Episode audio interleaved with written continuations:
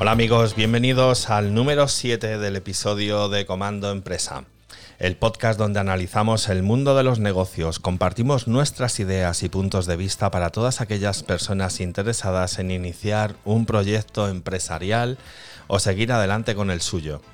En estos primeros episodios nos animamos a preguntaros los temas que os apetecen que desarrollemos, consejos o lo que queráis dentro del entorno de la empresa. Escribidnos a redacción arroba comandoempresa.com y prometemos contestaros a todos. Hola, Raúl y Marta, ¿qué tal? ¿Cómo estáis? Muy bien. Hola, muy bien. ¿Preparados para un episodio más? Sí, sí, preparadísimos. Preparadísimos, Muy bien, efectivamente. en este eh, episodio venimos con mucha información, a ver si podemos cumplir tiempos y no se nos va esto un pelín, ¿vale? Eso ya lo, veo- Porque lo veo más difícil, eso. ¿eh? Está un pelín complicado, ¿no? Sí. Bueno, hay que ser optimistas. Porque la agenda son. Seguimos con los planes de negocio. Vamos a desarrollar tres puntos del plan de negocio. Luego también vamos a desarrollar el punto del registro de jornada. Luego vamos a ver una aplicación para marketing online que está muy bien. Y vamos a. mm, ¿Nos traes libro hoy, Raúl? Por supuesto. Muy bien. Seguimos cumpliendo con la promesa. ¿Qué te parece, Marta? Jolín, me Increíble, parece ¿eh? estupendo. Me parece estupendo. Muy bien. Y luego vamos con nuestros viajes, ¿vale? Nuestras nominaciones de, de la semana. Patrocinado por Viajes El Corte Inglés, ¿no? Patrocina. Bueno, todo, hoy va todo de viajes. Hoy va Porque todo de viajar se viajes. puede viajar en avión también, ¿no? Sí. Por ejemplo. claro. Bueno, pues no demos más pistas. Si os parece, empezamos con el episodio. Y si quieres, Marta, como ya esto ya es tradición, pues empezamos contigo, ¿vale? Vamos a tocar el punto de definir el modelo de negocio y diseñar el plan financiero para los primeros años. ¿Puede ser así, Marta? Pues así es, así es, chicos. Muy bien. Vamos a intentar simplificarlo y un poco como decía Juan Pedro, no, no intentar pasarnos mucho de- del, tiempo. En esta primera intervención voy a explicar un poco qué es o cómo planteamos nosotros el definir el modelo de negocio y luego el, el diseño del, del plan financiero, al menos para los primeros años. ¿Vale? Entonces, bueno, un modelo de negocio es una herramienta previa al plan de negocio que te permitirá definir con claridad qué vas a ofrecer al mercado, cómo lo vas a ofrecer, a quién se lo vas a vender, cómo se lo vas a vender y de qué forma vas a generar ingresos. Es una herramienta de análisis que te permitirá saber quién eres, cómo lo haces, a qué coste, con qué medios y qué fuentes de ingresos vas a tener. Definir tu modelo de negocio es saber cuál es tu ADN, cómo está hecho, cómo se puede modificar, pulir, cambiar, moldear, etc-. Cuando se habla coloquialmente de modelo de negocio, se suele concretar en la forma que tiene una empresa de ganar dinero. Y también es eso, porque eso es muy importante, pero es mucho más. Se suele relativizar lo del modelo de negocio con los flujos de ingresos y el modelo de negocio habla no solo de cómo ganar dinero, sino también de quiénes son tus clientes, de cómo vas a llegar a ellos y qué cosas tienes que hacer para entregarles tu propuesta de valor, que al final es lo que te hace único, qué estructura de costes tienes, etc. Los modelos que están funcionando son aquellos que son capaces de crear valor para el cliente, es decir, que tienen una propuesta de valor clara, que son capaces de llegar al cliente, de diferenciarse, de establecer fuertes lazos con el cliente, de fidelizarlos y que son capaces de producirlos también de una manera especial. La manera de validar un modelo de negocio es teniendo clientes que paguen por tu producto o servicio y a la vez es la manera de validar tu propuesta de valor. ¿Cómo se crea valor? Yo lo resumiría diciendo que estando muy cerca del cliente o estableciendo unas relaciones muy estrechas desde el principio para saber cuáles son sus necesidades. Y una vez en el mercado puedes encontrarte con que tu modelo de negocio necesita modificarse. No es algo estático, es algo vivo. De hecho, no cambiar de modelo de negocio o no hacer variaciones importantes, en principio a mí me resultaría casi aterrador. Para evitar modificaciones vinculadas a una falta de planificación, os vamos a proponer una serie de consejos a la hora de configurar tu modelo de negocio. Ponte como objetivo un nicho de mercado específico, ¿vale? Cuanto más concreta sea la descripción de tu cliente, mejor. Muchos emprendedores temen establecer un foco excesivamente limitado y específico porque saben que con ello no podrán dominar el mercado. Sin embargo, las empresas de mayor éxito empezaron poniéndose como objetivo alcanzar como máximo un par de mercados y crecieron luego adquiriendo un tamaño mayor a medida que fueron abordando nuevos mercados. Mantén la sencillez. Si no eres capaz de describir tu modelo de negocio en 10 palabras o incluso menos, es que no tienes modelo de negocio. Eh, vamos a evitar la jerga empresarial que está de moda en, el momento, estratégico, crítico, escalable, etcétera, ¿vale? Un ejemplo de esto sería, por ejemplo, preguntar, ¿no? ¿A qué se dedica eBay? A cobrar el precio que aparece enunciado más una comisión. Fin de la cita. Ya está. Así de sencillo, ¿vale? Yo creo que son menos de 10 palabras, o más o menos. Copia a los demás, el comercio lleva un montón de tiempo conviviendo con nosotros, de modo que a estas alturas ya debe de haberse inventado casi todos los modelos de negocio posibles. Podemos innovar en tecnología, marketing, distribución, pero tratar de inventar un nuevo modelo de negocio es una estrategia perdedora. Intenta relacionar tu modelo de negocio con algo que ya tenga éxito y todo el mundo pueda entender. Sé expansivo. Los modelos de negocio que intentan aumentar el tamaño del pastel en vez de hacerse con más pedacitos del mismo pastel son los que mejor funcionan habitualmente. Los clientes esperan descubrir productos innovadores y frescos, no más de lo mismo. Lo primero es validar tu modelo de negocio con el mercado lo antes posible. Si has validado ya varios modelos, debes escoger aquel que encaje más con el equipo, es decir, que el equipo sea capaz de ejecutarlo con mayor probabilidad de éxito, es muy importante valorar y analizar qué experiencia tienen, qué capacidades, qué recursos, etc. Y también puedes valorar el tamaño del mercado, qué competidores hay, con qué márgenes me moveré, cuánto tiempo falta para alcanzar el punto muerto, ¿vale? Voy a citar un par de ejemplos que me parecen bastante ilustrativos, ¿vale? Si, si volvemos la vista atrás, Existen algunos ejemplos de proyectos empresariales innovadores en España, introducidos por grandes empresas a nivel mundial, que se atrevieron a innovar para resurgir de sus cenizas. Un ejemplo es IBM. IBM cambió en 2003 su modelo de empresa y su modelo de generar negocio, pasando de la fabricación y venta de ordenadores y hardware a un negocio basado en ofrecer servicios innovadores y soluciones de tecnologías de la información. Vendió su unidad de desarrollo de PCs a Lenovo, la de discos duros a Cisco y la de impresoras a Lexmark. Con este ejemplo de idea innovadora, en su momento IBM se convirtió en la compañía de outsourcing, consultoría y servicios de recuperación de datos empresariales más grande del mundo, dando un vuelco a los tipos de modelo de negocio conocidos hasta, hasta entonces. Otro, o sea que esto es un ejemplo de éxito, ¿no? Otro ejemplo que por ejemplo, que, bueno, que por ejemplo, valga la redundancia, ¿no? No supo ver lo que se les venía encima, ha sido Kodak. En su día fue uno de los negocios innovadores en el mundo que se vino abajo con la llegada de la fotografía digital. No, no supo adaptarse a los, a los, tiempos y al final se acabó medio, medio hundiendo. ¿vale? Y bueno, simplemente para, ya para terminar y para, para, para resumir, ¿vale? la gran competitividad, Internet y la velocidad de nacimiento, evolución y desaparición de startups ha generado toda una lista de nuevos modelos de negocio modelos de empresas e ideas de negocio innovadores, puros o mezcla de varios existentes. Muy bien, hay mucho contenido en esto que estamos viendo hoy. y, Y me estoy recordando de un libro, lo que pasa que no lo localizo ahora mismo, que es eh, Copia a los demás, no tengas miedo, ¿vale? Es decir, si algo ya está inventado, no, no, no volvamos a inventar la rueda, ¿no? O sea, es que no tiene, estamos, no perdamos el tiempo, vayamos al grano, ¿no?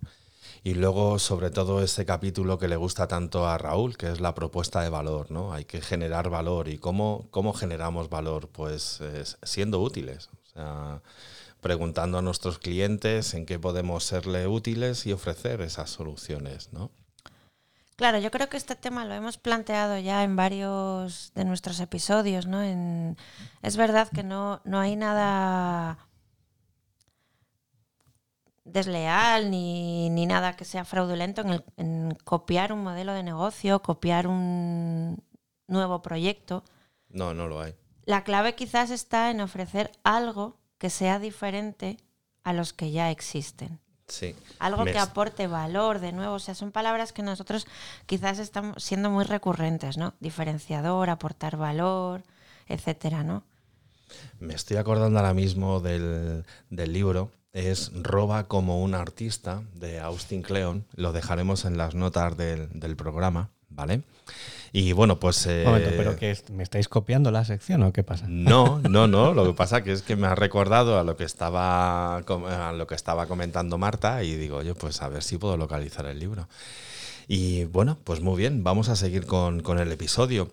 Eh, vamos a tratar un tema bastante... Eh, interesante. Más que nada porque muchas empresas están ahora descargándose aplicaciones para ver cómo van a gestionar el registro de jornada. Hay por ahí aplicaciones que se llaman Lara o Peñalara o cosas de estas y bueno, pues ahora se tiene que poner todo el mundo las pilas porque hay que fichar. ¿No es así, Raúl? Sí, hace, tenemos ya eh, un año casi en vigor la, norma que regula este tema. ¿no? Dice, según el Instituto Nacional de Estadística, en el año 2019 se han hecho menos horas extras en España. Concretamente, en el primer semestre se produjo un descenso del 9,3 y en el segundo del 11,6. Hay opiniones para todos los gustos, pero a mi entender la causa principal de este descenso es la implantación obligatoria del registro de jornada. Bueno, ¿qué, es eso del registro de jornada? ¿Cómo, lo podemos encarar? Bueno, pues eh, en Román Paladino lo del registro de jornada es lo de fichar, ¿vale? Que quede claro.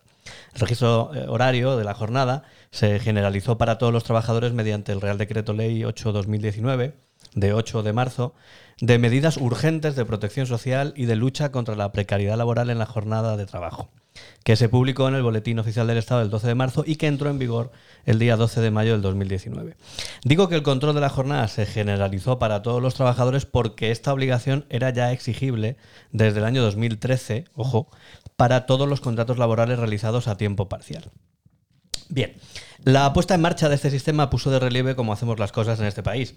En un primer momento, mm, ya que el redactado del Real Decreto era manifiestamente mejorable, por no decir otra cosa más gruesa, se afirmó desde la Administración que, la Inspección de Trabajo emitiría una nota o un criterio técnico que es una especie de explicación de cómo hay que entender las obligaciones contenidas en la ley y la interpretación que les va a dar la propia Administración. Pero bueno, lo cierto es que iban, iban pasando los días y no había noticias sobre la emisión de ese criterio técnico. Las malas lenguas en aquel tiempo decían que los, eran los propios inspectores de trabajo los que no se ponían de acuerdo a la hora de, interpretar la norma. Con la campana sonando y ante la inacción de la propia inspección de trabajo a la hora de emitir ese criterio interpretativo, eh, un día después de la entrada en vigor del Real Decreto, o sea, viva España, el Ministerio de Trabajo expelió un documento denominado Guía sobre el registro de jornada. Y no me voy a pronunciar sobre el contenido de esa guía. Por si lo anterior no fuera suficiente, el día 10 de junio, casi un mes después de que la norma entrara en vigor, la Inspección de Trabajo emitió por fin su criterio técnico. O sea, aquí en España sacamos la normativa de aquella manera. Básicamente, ¿a qué obliga esta, esta regulación? Pues como su propio nombre indica, lo que tenemos que hacer es registrar, registrar la jornada efectiva que realizan los trabajadores, ya que, como se afirma en la propia exposición de motivos del Real Decreto, y cito textualmente, la realización de un tiempo de trabajo superior a la jornada laboral legal o convencionalmente establecida incide de manera sustancial en la precarización del mercado de trabajo al afectar a dos elementos esenciales de la relación laboral, el tiempo de trabajo con la relevante influencia en la vida eh, personal de las personas trabajadoras al dificultar la conciliación familiar y el salario. Y también incide en las cotizaciones de seguridad social mermadas al no cotizarse por el salario que correspondería a la jornada realizada. Lo de las personas trabajadoras, yo es que me tiro por el suelo. Pero bueno. Dicho lo cual, eh, lo primero que hay que aclarar es a quién afecta la obligación de registrar su jornada. Pues es muy fácil, a todos. A todos los trabajadores temporales o fijos, teletrabajadores, a distancia, comerciales, mm, todos. Independientemente de su categoría profesional, del sector que sea y del tipo de empresa en el que trabaje. Hay excepciones, es cierto, pero son muy específicas y bueno, se circunscriben al ámbito de las relaciones laborales especiales, altos directivos, etcétera, etcétera. Bien, ¿qué es lo que tiene que saber, lo que tienen que saber nuestros oyentes del registro de jornada? ¿Cómo se hace? ¿Cómo, se, ¿Cómo hay que cumplir con esta obligación? Pues la normativa no establece un sistema estándar y simplemente se limita a señalar que el procedimiento que se implante debe permitir conocer de forma diaria el momento en el que se inicia la jornada y finaliza esta. Así que en principio son válidos, bueno, pues todos los sistemas que cumplan con lo anterior, se lleven en papel mediante una aplicación informática, como decías eh, tú, Juan Pedro, o por, cualquier otro sistema idóneo. Obviamente, lo que sí se establece en la norma es que el procedimiento que se implante debe proporcionar una información fiable y que no sea modificable ni manipulable a posteriori, por lo que la trazabilidad debe quedar total y absolutamente garantizada. Debe ser un sistema, en definitiva, que se pueda rastrear. Como es lógico, a estas alturas de la película está claro que, bueno, pues que el procedimiento que se implante eh, cuando utilice medios técnicos o informáticos o telemáticos, debe respetar todos los derechos que impone la legislación sobre protección de datos personales y garantía de los derechos digitales y salvaguardar, como es lógico, la intimidad de los trabajadores. Esto es el famoso tema de la geolocalización, etcétera, etcétera. Una cosa que estuvo muy de mucha, de mucha actualidad cuando esto se implantó era la, cuestión de si eh, era posible o la necesidad de que el trabajador llevara la aplicación instalada en el móvil para fichar, ¿no? O en la tablet. Yo, mi opinión, mm, que es estrictamente personal, es que si el terminal es propiedad de la empresa, mm, yo no veo impedimento alguno a que, a que se instale, pero si el terminal es del trabajador, o sea, si el teléfono es del, trabajador, yo entiendo que eso no, no, procede porque tú no puedes obligar a nadie a instalar nada en su, en su teléfono. Yo tengo varias preguntas al respecto. Pero déjame que termine. Eh, finalmente, en cuanto a las facultades que la norma atribuye a la inspección de trabajo y a la seguridad social, es necesario poner de relieve que el soporte documental o tecnológico porque esto es muy importante, donde se mantengan los registros, debe estar a disposición de los funcionarios que puedan eh, intervenir de forma inmediata y sin condicionantes. Por ejemplo, un inspector se planta en el centro de trabajo, un inspector de trabajo, estoy hablando, se planta en el centro de trabajo y tiene que poder acceder en ese momento al registro de jornada, porque claro, todo lo que no sea eso significa que se puede manipular. Em, al final es todo, es toda una cuestión de lógica. El derecho muchas veces eh, dicen que es ilógico, bueno, es una, lógica un poco retorcida, pero, pero es derecho. ¿no? Bueno, pues finalmente, según los datos más actualizados que he encontrado en, la propia inspección de trabajo, eh, pues la Administración ha realizado más de 5.000 actuaciones relacionadas con el control de registro horario de las, de las diversas empresas, ha constatado unas 980 infracciones que han costado la friolera de 1.200.000 euros a las empresas infractoras. O sea, esto no es para tomárselo a cachondeo, precisamente, ¿no? Ahora las dudas. Pues sí. ¿Qué pasa si se te olvida como empleado fichar? A ver, no pasa ¿Qué pasa si se te olvida decir, oye, que yo he venido aquí a trabajar, pero que he estado trabajando, pero se me ha olvidado? O sea, se me ha olvidado poner ahí una X donde hay que ponerla, o poner, no sé, o pulsar un botón, o pasar una tarjeta por algún lector. Bueno, a ver, eh, no pasa nada porque evidentemente el sistema tiene que soportar errores. Eh, lo bueno que tiene es que si se te ha olvidado fichar, eh, lo que no estás haciendo son horas extras. Es decir, aquí el, control se establece no para que el trabajador trabaje o no trabaje, sino para que el trabajador no haga horas extras. El problema es que fichas por la mañana y cuando te vas a ir no fichas y claro, ahí se queda, ¿no? Ese es el, problema. A ver, los inspectores son personas, no son. Algunos piensan que un inspector de trabajo es como Satanás, que tiene cuernos y, un tridente. No, un inspector de trabajo es una persona normal y corriente que entiende las cosas que, que tiene que entender. Bueno, yo hace cosa de dos, tres domingos estuve con un agente de las fuerzas y cuerpos de seguridad del Estado y poco persona me parecía, pero... ¿Poco qué? ¿Poco qué? Poca persona, o sea, me... Bueno, pero ese es el que te puso una receta, ¿no? Exacto, ¿no? Bueno, pero, ¿sabes? Que Entonces, la- pues no sé, y los inspectores, yo escucho la palabra inspector y veo que es sinónimo de, de receta. No, no, los inspectores cumplen una función esencial que es mm, que nos tienen que, porque al ser humano hay que obligarle a cumplir la norma. Entonces, sí. evidentemente, no pasa nada si un día no fichas o dos días no fichas. O sea, lo que no puede ser es no tener implantado el sistema. Vale. Es decir, si un inspector se planta en eh, una empresa y no tienen sistema de fichaje, la que le cae es muy gorda. Ajá, Y, o si los pillan manipulándolos, que también es muy gorda. también. Pero si tú tienes un sistema y un día un señor no ha fichado y otro, no pasa nada. O sea, no hay que. A ver, Vale, vale. no Pues ya que- me siento mejor. Ya estás más tranquilo. Sí, mucho ¿Tú más. fichas? Eh, eh, sí, lo que pasa que es que se me olvida. O sea, yo salgo, luego llego a Ah, o casa sea, que, y- que no era una consulta, era una, Claro, claro. una Una duda experiencia. real, una duda real, real. Claro.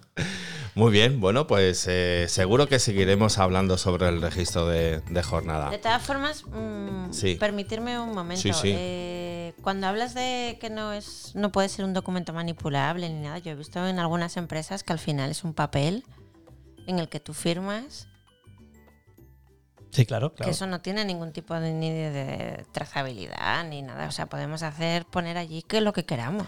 Bueno, yo he llegado a ver eh, mm, registros de jornada que estaban ya rellenos, con la hora de entrada y de salida, y lo único que tenía que hacer el trabajador era firmar.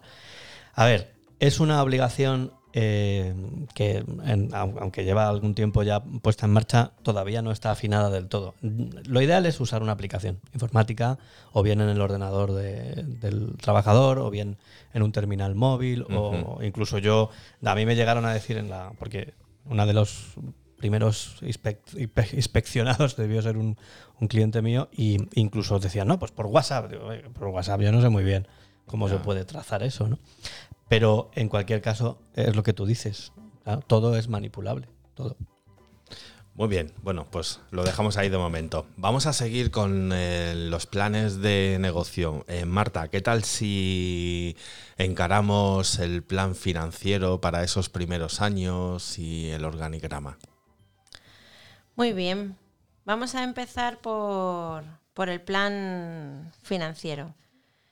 Bueno, hemos intentado sintetizarlo lo máximo, lo máximo posible, ¿vale? Entonces, bueno, ahí vamos, ¿vale? Eh, si algo realmente importa en el mundo de los negocios, son las cifras. Estas, la mayor parte de las ocasiones, son las que al final van a marcar el proceso en la toma de decisiones de una empresa o negocio. Por este y otros motivos es por lo que el plan financiero tiene tanta, tanta importancia. Y es que este plan representa la fase final del estudio de viabilidad de un proyecto de empresa, del que evalúa la conveniencia económica y los aspectos financieros. Sin duda es la parte más compleja del plan de negocios y por eso es necesario que se elabore de forma realista y objetiva. Podemos explicar este plan financiero basado en unos cuantos puntos. El primero de ellos sería analizar la realidad de tu negocio. El primer paso que has de hacer es el de analizar objetivamente la realidad de la empresa o negocio. ¿En qué momento se encuentra ahora mismo? ¿Qué rumbo quieres que tome? Para llegar a un punto determinado, primero has de saber dónde estás y a dónde quieres ir. Lo mismo sucede también en los negocios y en la empresa. Aquí tendrás que definir las utilidades que se esperan obtener en el futuro y las razones eh, financieras, incluyendo la liquidez, la rentabilidad y el posible estancamiento. Otro punto sería fijar los fondos necesarios. En este paso tendrás que fijar los fondos según el capital que se vaya a tener que invertir en la empresa para que ésta se pueda posicionar y consolidar en el mercado. Lo más recomendable es realizar una proyección a un plazo de 5 años. Predecir el capital. Tendrás que predecir la disponibilidad de capital para un periodo de tiempo estimado, analizando y viendo todas las opciones posibles y de- detallando cuáles serían las posibles fuentes de financiación para la empresa. Hemos comentado en los, creo que en el primer o segundo episodio, hablamos de financiación ajena, financiación propia, etc. ¿Vale? Controlar y verificar los recursos. Después de, de analizar la empresa, fijar los fondos y predecir el capital para un futuro determinado. Tendrás que continuar realizando un control sistematizado con el que puedas establecer de forma adecuada los recursos disponibles y a la vez verificar que estos se utilicen adecuadamente. Adelantarse a los factores externos. Hay que tener en cuenta y no olvidar que el proyecto está expuesto a múltiples factores externos. Crisis económica, reformas financieras, ¿vale? que, que pueden hacer que nos desviemos del camino financiero que hayamos marcado inicialmente, por lo que se debe de diseñar y presentar tantas soluciones como supuestos previstos y planteados. Determinar un sistema de compensación, que sería ya el último, el último, pero no por ello menos importante de todos los pasos para concluir tu plan financiero. Llegado a este punto, debes determinar un sistema de compensación para tus trabajadores que se base en el desempeño. Lo más interesante sería crear un sistema que motive e impulse la competitividad y la productividad de los trabajadores en la empresa para conseguir llegar a los objetivos fijados en el plan. Y todo esto quedaría resumido de la siguiente manera. El plan financiero establece si el resultado económico del plan de negocios será una ganancia o una pérdida, contrarrestando los ingresos y los costes esperados. Una vez que se ha elaborado este modelo económico, es posible proceder al análisis del plan financiero, es decir, elegir el plan de financiamiento más adecuado para la empresa. Ajá, muy bien, muy bien. Bueno, pues eh, visto el plan financiero, eh, vamos a poner orden en la empresa, ¿no, Marta? Claro. ¿Cómo Vamos ponemos a- orden, Raúl? Con la fusta. sí, con la máquina de fichar, nada más llegar. Usted no se olvide todos los días de fichar, nada más entrar y salir, ¿no? Bueno, poner orden en la empresa, como dice Juan Pedro, vamos a ponerle un nombre más, más polite, ¿no? Como dicen los amigos de Apple. Ya empezamos. ¿Vale? Es, eh, eso significa, significa diseñar el organigrama de tu empresa. ¿Vale? Un organigrama es una representación gráfica de la estructura de una empresa o cualquier otra organización que al final lo que incluye son estructuras departamentales y en algunos casos las personas que las dirigen y sobre todo las las relaciones jerárquicas y competenciales. El organigrama es un modelo un poco abstracto y sistemático que permite obtener una idea uniforme y sintética de la estructura formal de una organización. Se puede basar en cualquier tema. Desempeña sobre todo un papel informativo y presenta todos los elementos de autoridad y de jerarquía y la relación, la relación existente entre ellos. Todo, todo organigrama tiene el compromiso de cumplir los siguientes requisitos. Fácil de entender, sencillo de utilizar y debe de contener únicamente los elementos indispensables. Tener un organigrama con todos los trabajadores de una empresa resulta muy útil para visualizar de manera clara y rápida la estructura interna, los roles, los diferentes equipos y departamentos. Ilustrar este aspecto del negocio ayudará a los empleados a mejorar la comunicación interna, tema que también hemos tratado, ¿vale? Saber con quién tienen que llevarla a cabo en cada momento y en definitiva tener más información acerca de la empresa, de sus compañeros, sus superiores, subordinados, etc. Y no servirá solamente a estos, también podrá ser algo a lo que se refieran los clientes, colaboradores y proveedores para saber quiénes son los responsables de cada área y ahorrar tiempo a la hora de contactar con las personas adecuadas. ¿Cuál es la sorpresa?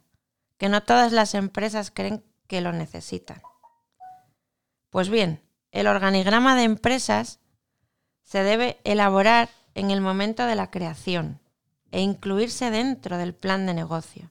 Una vez que la empresa empieza a funcionar, el organigrama deberá ser rediseñado. De nuevo, es una herramienta, una herramienta viva, no es algo estático. Porque podemos crecer, porque podamos aunar diferentes departamentos, etcétera, ¿vale?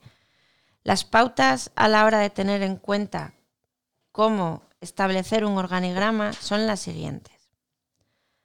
Segmenta los departamentos. Para poder visualizar a la empresa en, equipos de trabajo, deberás dividirla en departamentos según las funciones que cada equipo se encargue de llevar a cabo. Analiza los puestos para saber qué grupo de trabajadores hará qué y sobre todo qué funciones se realizarán de manera independiente y cuáles de manera conjunta. Para tener una mejor idea de los roles y las implicaciones de cada trabajador en cada proyecto, asigna responsabilidades y tareas. De esa manera podrás ver cuáles necesitan extenderse hacia arriba o hacia abajo en el organigrama. Si sabes qué tareas tiene cada persona asignada, te será más fácil detectar solapamientos o proyectos sin equipo suficiente, además de ayudarte a tener claras las responsabilidades de cada uno. Esto nos lleva al siguiente punto, que sería planificar la cadena de mando. Es muy importante saber cuál será la jerarquía de trabajo dentro de, la empresa para eh, luego diseñarla, reflejarla dentro del organigrama. Con esto nos referimos a las obligaciones concretas de cada trabajador, cuántos niveles de mando existen y por cuántas personas tienen que pasar determinadas tareas. No importa si en tu empresa no hay demasiados niveles de control. Esta organización siempre ayudará al flujo de la comunicación y a la gestión de los recursos humanos. Decide la independencia o dependencia de los empleados. Esto es el control que los trabajadores con mayor nivel de mando tengan sobre los empleados que estén a su cargo y cuántos son estos. También nos referimos a la libertad que el superior deje a sus subordinados. Un organigrama, en definitiva, permitirá a aquellos trabajadores que estén al mando a identificar tareas en curso, poder tomar decisiones en cuanto a la magnitud y al alcance de las estrategias que se lleven a cabo para conseguir los objetivos que la empresa se haya marcado. Por último, el tipo de organigrama y diseño que elijas tendrá que ir acorde con el tipo de empresa que tengas y los equipos que se hayan hecho en esta. Como hemos visto en apartados anteriores, hay muchos tipos de organigrama para empresas, así que simplemente hay que adaptarse a las necesidades de tu empresa. Es verdad que, cuando uno inicia un, un proyecto, probablemente el organigrama no tenga eh, como mucho sentido, ¿no? Porque somos... Sí, estamos empezando. Somos tres. Tres que de alguna manera hacemos todo, hacemos un poco de todo, aunque cada uno de nosotros tres se pueda especializar en algo bien por su formación o por su experiencia y tal, ¿no? Pero cuando el tamaño de la empresa va creciendo, es realmente importante establecer ese organigrama, pues un poco en la línea de lo que comentábamos, ¿no?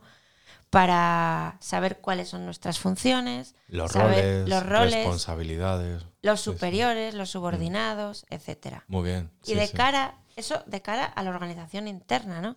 Pero también es verdad que de cara a la a la visión que tienen nuestros clientes, sí que es verdad que muchas veces cuando nosotros como clientes de un producto o servicio tenemos que reclamar algo, no sabemos a veces a dónde llamar y estás tocando puertas y al final te acaban mareando, ¿no? Entonces, bueno, si ese organigrama es público dentro de una página web, etcétera, pues bueno, en principio sabríamos. Ayuda, es más transparente todo. Exacto. Sí, muy bien. Vale. Muy bien, de acuerdo. Bueno, pues seguiremos con los planes de negocio ya en el próximo episodio. Eh, bueno, yo traigo una idea y os la voy a exponer. No sé cómo, la verdad que creo que podría ser una sección nueva. Creo que Raúl estuvo intentando tocarlo al principio, porque una vez creo que vino con una aplicación y, y se nos fue el episodio, perdonadme la expresión, se nos fue de madre, nos fuimos para allá para más la, la hora y media por ahí. Y al final acabamos el episodio y dijo Raúl, oye, pues yo no he hablado de, de esta aplicación y la verdad que estaba muy bien. Era como, Entonces, Paco, como Paco Umbral, ¿no? Que Sí. yo venía a hablar de la aplicación. algo así, ¿no? Entonces, pues yo le he estado dando vueltas esta semana y he dicho, bueno, pues vamos a hacer también algo también un poco más práctico este, este podcast y dar soluciones, pues por ejemplo, a nuestra amiga Paqui, ¿no? Y, también a otros amigos. Y se me ha ocurrido traer una aplicación que yo mm, hace tiempo que ya la conozco, se llama eh, Uber Science o Uber Suggest, o bueno, dejaremos en las notas del programa el link, y es para marketing digital, ¿vale? Creo que estamos hablando de, de empresa y tiene que tener cabida el marketing digital. Entonces, pues podemos inaugurar esta sección, no sé todavía el nombre, la cacharrería, la aplicación, el software, no sé, iremos viendo, ¿vale? Entonces, pues yo he traído eh, esta aplicación que es mm, la mejor herramienta gratuita para buscar palabras clave para generar contenidos. Muchas veces estamos creando negocios nuevos y necesitamos nuestra versión online del negocio. Y necesitamos crear valor de lo que hemos estado hablando esta mañana y de lo que ya llevamos hablando muchos episodios más. Cómo creamos valor, cómo somos útiles, cómo damos soluciones. ¿no? Entonces esta, esta aplicación pues es eh, toda empresa que desee mantenerse en el mercado debe estar atenta pues, eh, a nuevas herramientas, tiene que ser siempre curiosa para, mm, pues bueno, pues para conocer el, el- el entorno, ¿no? Y el uso de palabras clave pues facilita la creación de contenidos que se posicionan mejor, que hacen a nuestra web y a nuestra empresa más, más visible. ¿Vale? Entonces, esta aplicación nos da una visión general del dominio. Imaginad que somos capaces de hacer la ingeniería inversa de, de SEO, de hacer marketing de contenidos, de crear estrategias de medios sociales, de nuestros mm, de conocer eh, las estrategias en los medios sociales de nuestros competidores. Uber nos permite obtener información acerca de las estrategias que están funcionando mejor en otros sitios de nicho para que podamos adoptar nuestras estrategias, mejorarlas y obtener una ventaja competitiva. Luego también nos facilita muchísimas ideas sobre qué contenido escribir, qué contenido eh, elaborar. Eh, luego nos da también un montón de sugerencias de palabras clave. ¿Vale? Tendremos muchas sugerencias a través de Uber Suggest sobre qué, sobre qué palabras clave eh, usar y sobre qué tendencias hay en cuanto a las palabras clave. Luego también nos da muchas ideas de, de contenido y tiene nuevas funcionalidades. Está bastante bien el que nos podamos meter de vez en cuando porque nos sirve también muchas veces para estudiar a la competencia. Podemos ingresar cualquier dominio, cualquier eh, URL de cualquiera de nuestros competidores y nos va a dar muchas ideas sobre las palabras clave que están usando nuestros competidores. Y bueno, en la información pues es siempre una herramienta en la que tenemos que, que tener para tomar decisiones. Y bueno, pues eh, como, como ya os he dicho, eh, os dejaremos el enlace en las notas del programa y algún tutorial de cómo usar también esta aplicación, ¿vale? Y bueno, pues ahí queda abierta esta, esta sección. Eh, intentaré traer en cada episodio algún, alguna herramienta, algún software, alguna aplicación que se pueda usar tanto en iOS como en Android, tanto en. Windows como en Mac, etcétera. Muy importante Vale. que sea eh, iOS friendly. Sí, ¿no? Por supuesto. Oye, es interesantísimo esto, lo estoy aquí viendo. Sí, la verdad que está muy bien. Es una aplicación que merece la pena tenerla. tenerla. Lo Ya- que- Ya. Pero ¿y dónde sacará estos datos? Porque estos datos son públicos o... Sí, bueno, o sea, eh, Neil Patel es un, eh, es un eh, profesional que lleva muchísimos años en el, en el marketing digital, en el marketing online. Y bueno, pues esta aplicación está bastante bien. Y lo bueno de todo es que es gratis. Gratis no hay nada. Bueno, exacto. Siempre, son, siempre serán nuestros datos. pero- Bueno, a mí me parece súper interesante porque esto además hace y hila un poco con el episodio de la semana pasada, ¿no? Sí, donde hablábamos de, de la competencia. sí, por eso. Entonces, Todo emprendedor debe dedicarle mucho tiempo a la competencia. mucho tiempo a la competencia. y encima tú tocaste cómo estudiar a la competencia offline, cómo ir a sus, eh, a sus negocios, cómo hacer ese em, checkpoint. Y bueno, pues oye, pues esto no está mal pues para estudiar a la competencia cómo se posicionan con sus blogs, con sus webs, con sus eh, e-commerce, etcétera. Recuerdo que cerramos el, el tema de la competencia diciendo que la, la competencia era soberana, ¿no? Y, Sí. y merecía todo nuestro respeto y que sobre todo, sobre todo no hay que subestimarla. Y bueno, evidentemente todas estas aplicaciones. Sí, que al final nos ayudan, pues son súper útiles. pues sí. Y si además son compatibles con i- iOS y Android, Por mucho ¿verdad, Windows. Raúl? Y Windows. Windows. Muy bien, Raúl. Pues eh, un libro, un episodio, un libro. Pues mira, mm, no lo tenía previsto, pero este libro que viene hoy mm, te, Sí. va a, te va a venir bien para lo que hemos estado hablando ahora de que es gratis la aplicación. Ah, muy bien. Yo hoy me voy a apartar un poco de la bibliografía sobre gestión empresarial y traigo un libro cuyo contenido mm, es ciertamente inquietante. Es, eh, este volumen eh, nos va a sumergir en los sótanos más profundos de las compañías tecnológicas e incluso de otras que no lo son tanto, y pone el foco en la captura y en el uso que dan estas empresas a los datos que recopilan de todos nuestros dispositivos electrónicos que tenemos a nuestro alrededor. Entonces, las cosas, como decíamos, pues no son gratis. El libro es eh, Datanomics, está escrito por Paloma Llaneza González y publicado en Deusto 2019. Y bueno, pues básicamente mm, empieza con una especie de mantra, ¿no? Diciendo, llevas meses aceptando políticas de privacidad sin leer ni una palabra, subes fotografías a Instagram, publicas tus gustos y tendencias políticas en Twitter, compartes los recuerdos de tus vacaciones en Facebook y charlas por WhatsApp. Bueno, te bajas aplicaciones por doquier en el móvil y consultas temas a diario en Google. ¿Quién no hace esto? Pues no conozco a nadie que no lo haga. Bueno, todo esto lo haces sin pagar un solo céntimo. Es un poco raro, ¿no? ¿No, no te has parado a pensar que, que ganan estas empresas si te ofrecen el servicio sin coste? Que si el producto es gratis, eh, quizás se deba a que el producto Eres tú. Eres tú, efectivamente. La autora quiere que nos formulemos eh, y nos contestemos dos grandes preguntas. En primer lugar, ¿qué ganan las empresas de Internet si ofrecen servicios sin coste? ¿Y qué hacen esas empresas realmente con nuestros datos personales? Es decir, ¿cómo les sacan rentabilidad? Es obvio que no hay que ser un lince para darse cuenta de que varias de las plataformas más usadas del momento en realidad están alimentadas por el esfuerzo vacuo de todos sus usuarios. Eh, muy fácil, ¿qué sería de Facebook si nadie publicara nada en sus muros?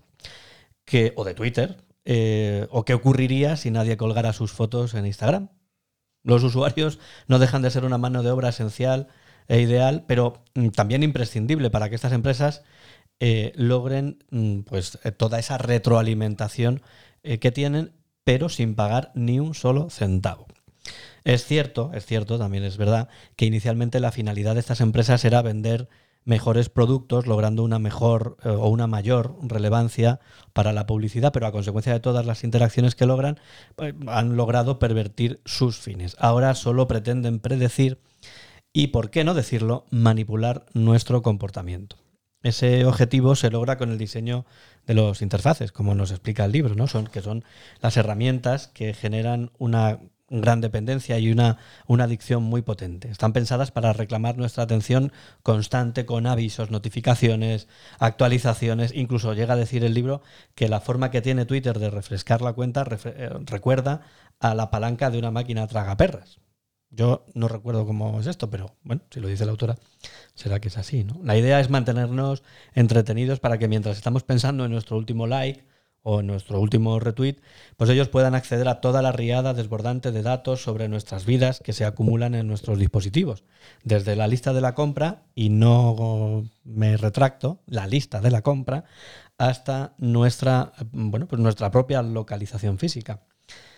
La segunda parte del razonamiento que contiene el libro hace alusión a los sesgos en el conocimiento que las compañías, que este tipo de compañías, mejor dicho, pueden provocar. Cuando hacemos una búsqueda en Google, o en cualquier otra plataforma, los resultados que se muestran tienen que ver con lo que busco, por supuesto, pero también y mucho con el resto de parámetros personales que la plataforma tiene sobre mí. Como sabemos, una misma búsqueda puede ofrecer resultados distintos dependiendo de quién la haga. Eh, lo que pasa es que es algo tan sutil que a simple vista no se nota. Además, y sobre esto llama mucho la atención la autora, los resultados de las búsquedas logran un efecto extremadamente pernicioso y es que cada uno de nosotros eh, tendemos a generalizar lo que encontramos y podemos llegar a, la conclusión de que lo que nosotros pensamos, basándonos en el conocimiento adquirido, es lo que piensa todo el mundo sobre esa determinada cuestión. Este es el fenómeno, este fenómeno es conocido como sesgo de confirmación, que hace que los resultados de nuestras búsquedas nos confirmen nuestros propios paradigmas. No puede hacernos pensar que como Internet apoya mi teoría, pues es que tengo razón. Bien, pues esto compromete la base más elemental de nuestros sistemas democráticos, porque manipular a la opinión pública o al menos a una gran parte de ella, empieza o, pasa a estar al alcance de la mano para determinadas empresas. Eh, Paloma Llaneza pone el acento en afirmar que con los últimos escándalos las compañías han anunciado determinadas medidas y planes para luchar contra la desinformación y lo que se ha venido a denominar las fake news o noticias falsas, pero mm, es muy escéptica en, el resultado de estas nuevas políticas. En el libro se proponen diversas iniciativas para terminar con esta disfunción que obligatoriamente pasan por dividir, por trocear estas compañías y fomentar así la competencia, Marta, como, como antes decías tú, de forma que, esa generación de competencia aumente la transparencia en el sector. Esta medida, afirma el libro, provocaría una inmediata desagregación de la información que permitiría que los datos no estuvieran en poder de una sola empresa o entidad. El libro tiene mucha amiga y mm, en algunos momentos da incluso hasta miedo. Eh, bueno, eh, a este respecto hay un documental que es muy recomendable, es El Gran Hackeo, está en Netflix y trata todo el tema que ha pasado con Facebook y Cambridge Analytics, en donde, bueno, pues eh, esta empresa se dedicó a cambiar las intenciones de voto, ya que generando contenidos se podía llamar la atención de o modificar la personalidad o la actitud y o el voto. o el voto. Entonces es muy recomendable ese, documental. Está, está en Netflix eh, el gran hackeo. Lo dejaremos también en las notas del, programa. Deduzco yo así que que somos absolutamente manipulables no sí. Bueno no yo, yo lo deduces de lo que yo he dicho bueno, deduzco de la síntesis que tú has hecho de ese libro, no recuerdo el nombre ahora mismo de la autora, pero es un poco lo que viene a decir la autora, ¿no? La autora dice que hay... Que a través de las búsquedas de Google detectan mm. nuestras... Y es cierto, porque tú ahora mismo te pones a buscar un hotel en Granada y automáticamente la próxima vez que te pones en Google, en su lateral aparece tal, ¿no? Pero eso se hace ahora vía Internet, pero siempre hemos sido manipulables o es que no ha habido técnicas de venta. Técnicas de marketing. Claro, lo que, en lo que incide... Toda la ubicación de los productos dentro de los supermercados no están de manera... Está todo pensado. Claro, lo que, lo que dice la autora es que los mecanismos de recolección de información ahora son eh, más, eh, digamos, individualizables y sobre todo son más eh, están más accesibles para la empresa. Sí, eso sí. Antes hacer... Eh, Hombre, antes tu privacidad era mucho más privada. No, no, y sobre todo que pone un ejemplo, es decir, eh, mm, básicamente antes para hacer un estudio de mercado necesitabas hacer un estudio de mercado. ¿vale? Sí. en el sentido de que había que desarrollarlo, etcétera, etcétera. Ahora, con la tremenda recopilación de datos que hay, hacer un estudio de mercado es aplicar un algoritmo a, a, todos esos datos que existen. ¿no? Y todos esos datos que ya les hemos dado. Sí, porque tú, eh, como dice el libro, tú lees, alguien ha leído alguna vez, y que me lo presenten, por favor, la política de privacidad de Facebook. Bueno, hoy eh, eh, yo llevo dos o tres días recibiendo un correo de Google en las Sí, es verdad que distintas van a cambiar los términos. términos y condiciones. Yo no me pienso leer, evidentemente, ya sé que está muy mal que lo diga, pero no me pienso leer los nuevos términos y condiciones de Google. Ni creo que nadie los haya leído. Yo lo he intentado, no sé si vale. pero- Pero no, hay que leerlo. Hay que Sí, yo leerlos. también lo he recibido. Pero sí, además es lo lees y, y muy bien. Imagínate, por lo que sea, que hay algo que no te gusta y dejas de usar Gmail. Venga, hombre, Ujú. por Dios. O sea, al final te han dado la primera dosis gratis. Claro. Tienes tu Gmail, tienes tu WhatsApp, tienes tu Facebook, tienes tu Twitter, todo gratis. Todo gratis. Es que no pagamos por nada de eso. Eh, bueno, estamos pagando con nuestros datos. No, claro, pero que te quiero decir que WhatsApp, la infraestructura necesaria para que WhatsApp funcione tiene que ser bestial. Digo a Sí. nivel de coste. Sí, sí. Pues no pagamos nada. Yo no he pagado nunca. Pues sí que es cierto que al principio, que si un euro, que si Un euro famoso. Claro, mm, yo, nadie, bueno, las empresas creo que sí pagan o algo así, pero muy poco, ¿no? Pero Facebook, yo no he pagado nunca en Facebook, ni en Twitter, ni en LinkedIn, ni en eh, Instagram no, no, no lo tengo, pero me imagino que también es gratis, en fin. Al final, el producto eres tú. Bueno, muy bien. Pues sí, el producto somos, somos nosotros. Eh, bueno, ¿habéis traído dinerito? ¿Habéis traído billetes de, de avión para nominar a... Dinerito a no sé, pero viajes tenemos. Sí, muy bien. Wow. Estamos a fin de mes. Pues sí, sí. ¿Cómo empezamos? ¿A quién enviamos a la, isla de Pascua? Bueno, vamos a recordar que los nominados a la isla de Pascua son aquellas eh, personas, empresas, noticias que hemos estado eh, conviviendo con ellas a lo largo de, de la semana y que damos nuestro punto de opinión que no suele ser favorable, ¿no? Ahora te lo y, diré, ahora y te lo diré. enviamos a Hawái pues a aquellos, eh, aquellas empresas, aquellas noticias, aquellas personas dentro del entorno de la empresa que nos, eh, que nos parecen bien, ¿vale? Entonces, eh, vamos a nominar primero a, las, eh, a la isla de Pascua, ¿os parece? A ver, que empiece Marta. Empiezo yo. Empieza. Empieza... Ma- Vale, pues venga. ¿Quién es Pues el- empiezo yo. Tu nominado es... El corte inglés. ¿Pero qué te ha hecho el corte inglés? Bueno, en realidad no es que me haya hecho nada a mí, porque no, no, es, no es que haya ido de compras y no me hayan tratado bien. Simplemente Como otros, como otros. Como algunos. O, muchos, no sé. Pues nada, Ya no me vuelvo a tomar café con ustedes. ¿eh? muy bien. Pasamos a las cañas directamente. bueno, pues el corte inglés, venga, la isla de Pascua. ¿Por qué? Porque van a cerrar muchos centros, va a enviar a bastantes personas también a, a la calle y yo creo que ha sido una muy mala gestión. El corte Sí, inglés creo que, se ha dedi- lleva, lleva bastantes meses y años en, en el candelero, ¿no? Sí, yo creo que su crecimiento no ha sido el adecuado. Sí que ha crecido en volumen de centros, incluso en volumen de, de personal, evidentemente, para atender esos, esos centros, pero ha invertido poco en, en las nuevas tecnologías, Sí, en las nuevas formas de venta, pero- etcétera. Bueno, Amazon y, y el famoso, nuestro book insignia, Inditex. Vaya por Dios. Así Sí, que sí. vamos a mandar a la isla de Pascua. Yo mando al corte inglés. Al corte inglés, muy bien. A ver, Juan Eh, Pedro, dispara. Venga, pues yo voy a enviar eh, esta semana a la isla de Pascua a Idealista. Sí, esta semana ha salido que pues la Comisión Nacional del Mercado de la Competencia investiga a siete empresas, incluida Idealista, porque el expediente se centra en la concertación de precios y el uso de software y algoritmos para la fijación directa e indirecta de precios. Ahí es nada, ¿eh? ¿Cómo te has quedado? Y Sin es- palabras. Es, que yo me quedé sin palabras. Entonces, es- son empresas muy potentes que han intentado y que están intentando que no aparezca este tipo de información en los medios, pues porque, oye. Entonces, Porque no es pues, bueno para claro, ellos, Claro. evidentemente. Entonces a mí toda esa confianza que tenía depositada en este tipo de portales, pues ahora se queda en entredicho. ¿Cómo lo ves tú, Raúl? Que a ti te gusta estar siempre viendo los carteles Sí. de se vende, se alquila. Mm, yo quiero eh, esperar.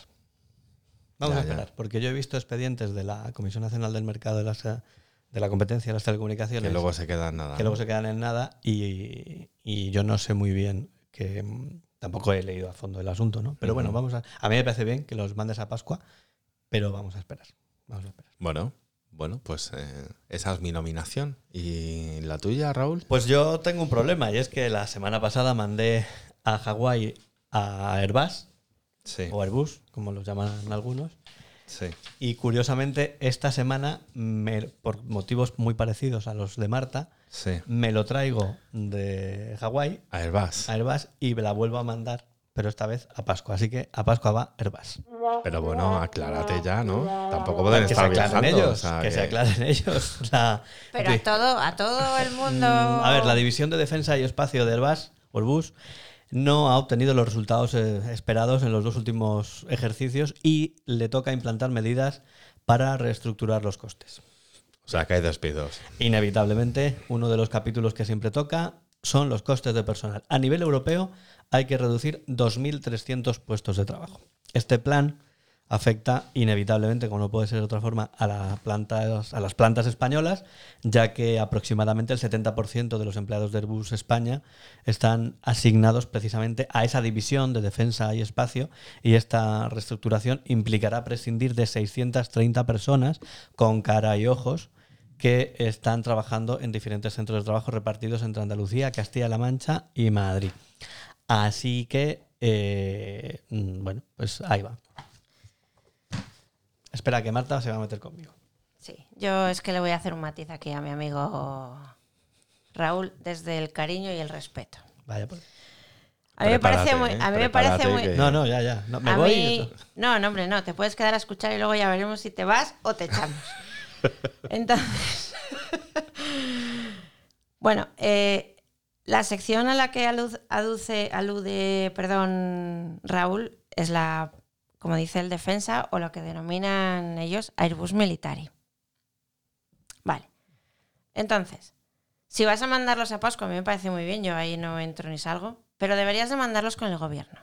Porque uno de los problemas que tiene Airbus Military es que el gobierno o los gobiernos no pagan.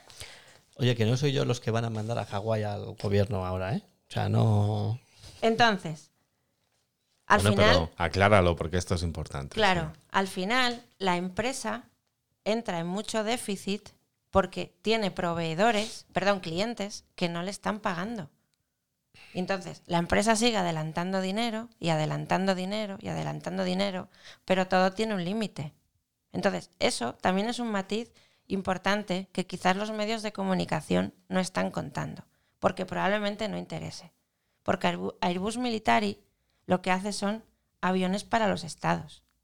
No son aviones comerciales que le vendemos a Emiratos o que le vendemos a, A Iberia. a Iberia o tal. sí. Entonces, bueno, simplemente yo, vamos, si tu opinión es enviarlos a Pascua, vamos a Pascua con ellos. De todos modos, viendo mi, mi- mi histórico, probablemente la semana que viene se vuelvan para Hawái. Sí, sí, porque. en fin. Bueno, pues eh, ya, ya hemos enviado a Pascua a, eh, a tres. Ahora toca enviar a Hawái a, a unos cuantos. ¿Empiezo yo si queréis? Venga. Venga. Venga, pues yo voy a enviar a. Hawái a una persona que la tengo muchísimo cariño. Es José María Cruz Novillo. Hay un documental sobre este gran diseñador. El documental es El hombre que diseñó España, dirigido por Miguel Larraya y Andrea Bermejo.